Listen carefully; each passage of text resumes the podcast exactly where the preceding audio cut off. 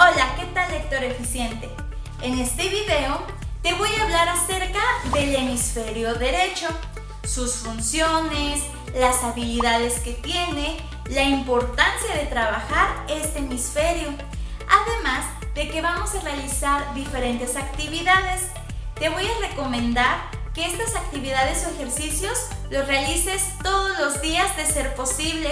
La ventaja que tiene es que los puedes realizar desde la comodidad de tu casa. Pero espera, antes de iniciar con las recomendaciones del día de hoy, vamos a hacer un pequeño ejercicio de gimnasia cerebral. Recuerda que estos ejercicios no solo te estimulan el hemisferio derecho, que es el caso del día de hoy, sino que también te van a estimular el hemisferio izquierdo. Ambas partes del cerebro van a estar bien estimuladas con este ejercicio. Así que presta mucha atención porque las instrucciones son las siguientes.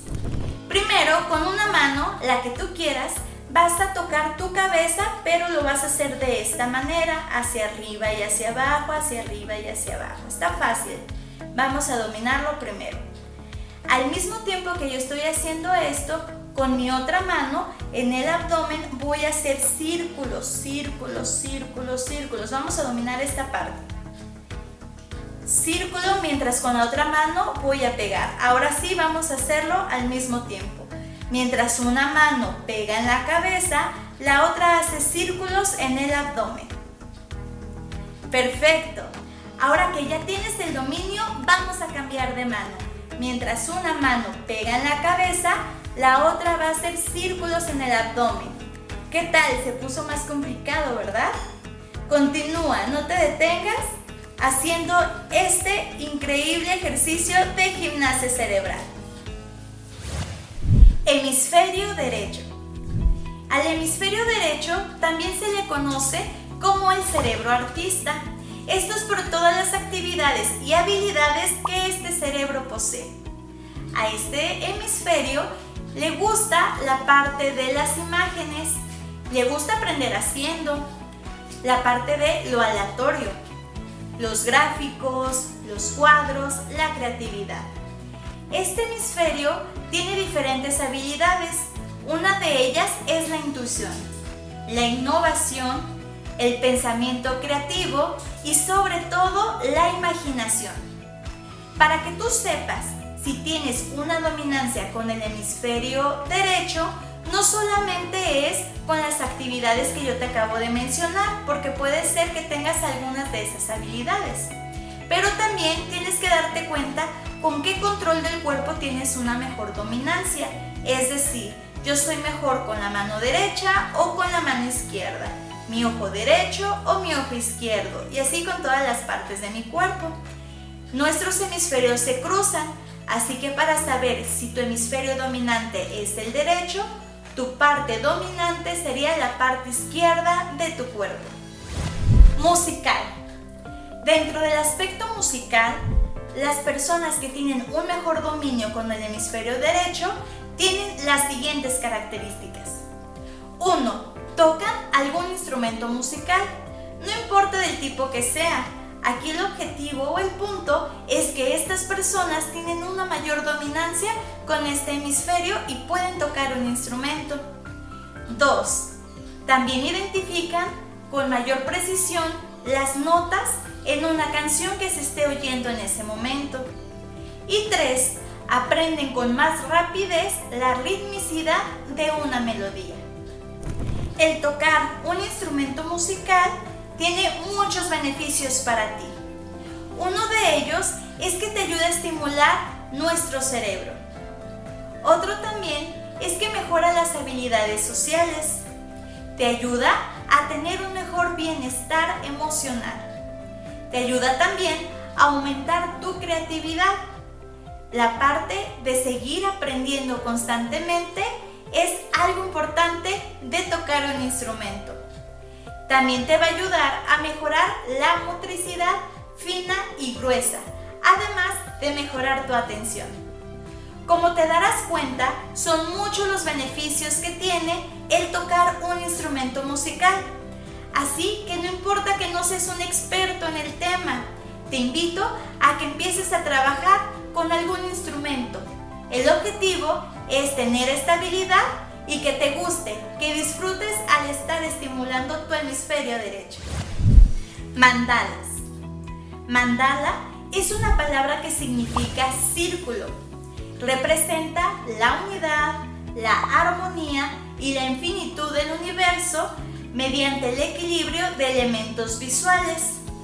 Es un dibujo que tiene diferentes partes dentro de él. Este es un ejemplo de una mandala. Hay diferentes estilos de mandala.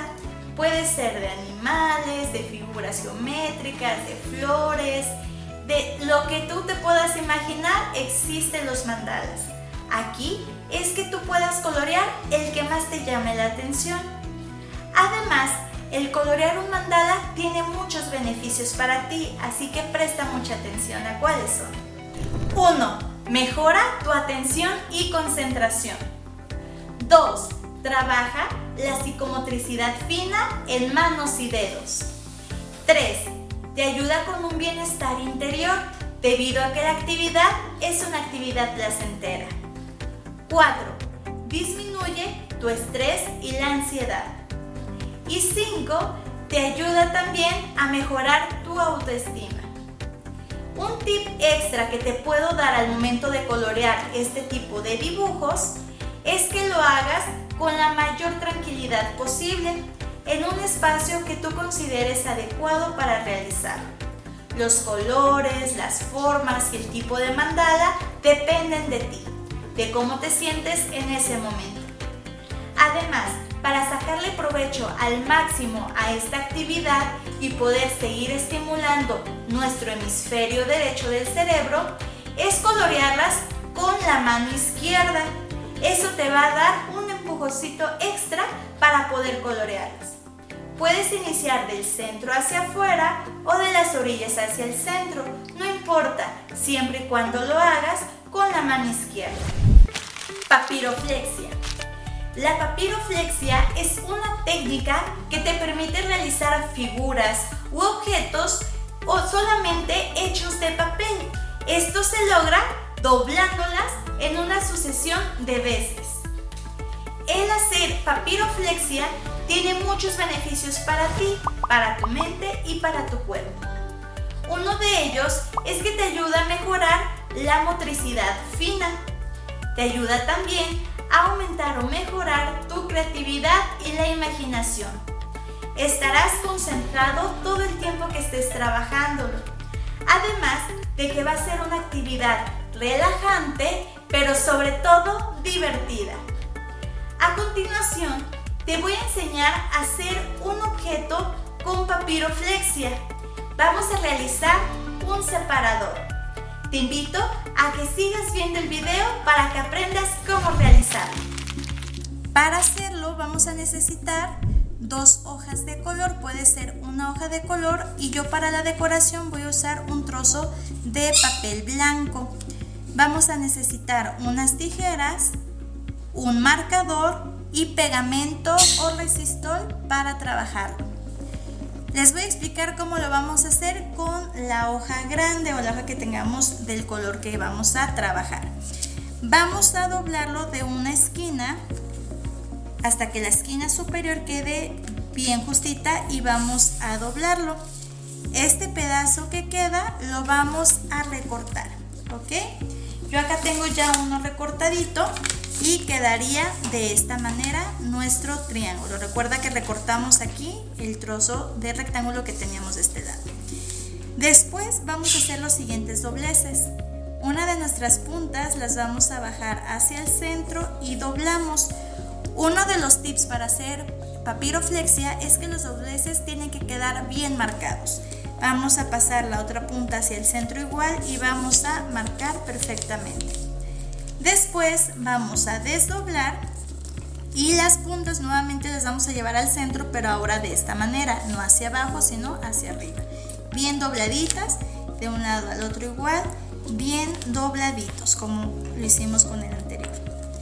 Desdoblamos y la parte de abajo tiene dos pestañitas, una de ellas las vamos a subir y vamos a marcar bien el doblez. vamos a llevar una pestañita hacia el centro y vamos a doblar de esta manera. ¿Qué fue lo que hicimos? La punta va hacia el centro y lo vamos a meter dentro de nuestro separador y vamos a doblar. De esta manera ya queda nuestro separador. Les voy a poner el ejemplo con el otro pedacito de hoja blanca. Supongamos que este es mi libro o mis hojas y aquí en la esquinita voy a meter mi separador. Está súper sencillo y práctico. Ahora viene la parte preferida que es la decoración. Con nuestra hoja blanca y nuestro plumón vamos a hacer dos ojos y unos colmillos. Los colmillos van a quedar como esta manera les voy a mostrar. Quedan unos pequeños colmillitos, así unos piquitos, porque vamos a hacer un monstruo de separador. Vamos a colocarle poquito pegamento en la parte de arriba y los vamos a pegar de esta manera en nuestro separador. Bien pegadito, ¿se fija? Cómo ya va tomando forma con los dientecitos. Con los ojitos vamos a ponerles también un poco de pegamento y los vamos a pegar de esta manera.